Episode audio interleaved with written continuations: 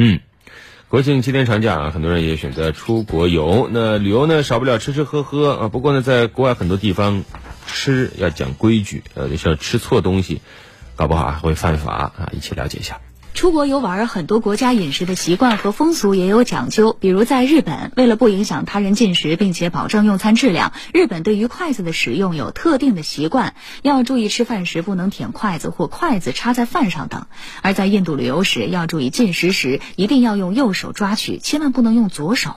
因为在当地的风俗习惯当中，左手是用来处理一些不洁事物，所以就说，尤其是左撇子的游客一定要注意，在当地使用手抓饭一定要使用右手。饮食风俗要了解，相关法律更要知道。比如在印度尼西亚和马来西亚这些盛产榴莲的国家，在公交车、地铁、宾馆和机场等公共场所都禁止吃榴莲，否则被抓到会面临罚款。而在新加坡，吃口香糖是犯法的，也不能携带入境。新加坡自一九九二年起就实施口香糖禁令，对于违反口香糖禁令的处罚。是罚款和监禁，除非就说你有一些特殊的医生的一些证明，才可以就是说购买到这个口香糖。也建议的游客就是说在出行前的话，针对自己旅行的不同目的地，尽量了解一下当地的一些风土人情和风俗习惯，尽量遵守当地的这些呃相关的一些法律法规，我说，尽不要给自己呢不必要的一些麻烦了。除此之外，提醒自驾出境游的朋友及时购买旅游保险，如遇困难，及时拨打外交部全球领事保护与服务应急呼叫中心电话八六幺零幺二三零八或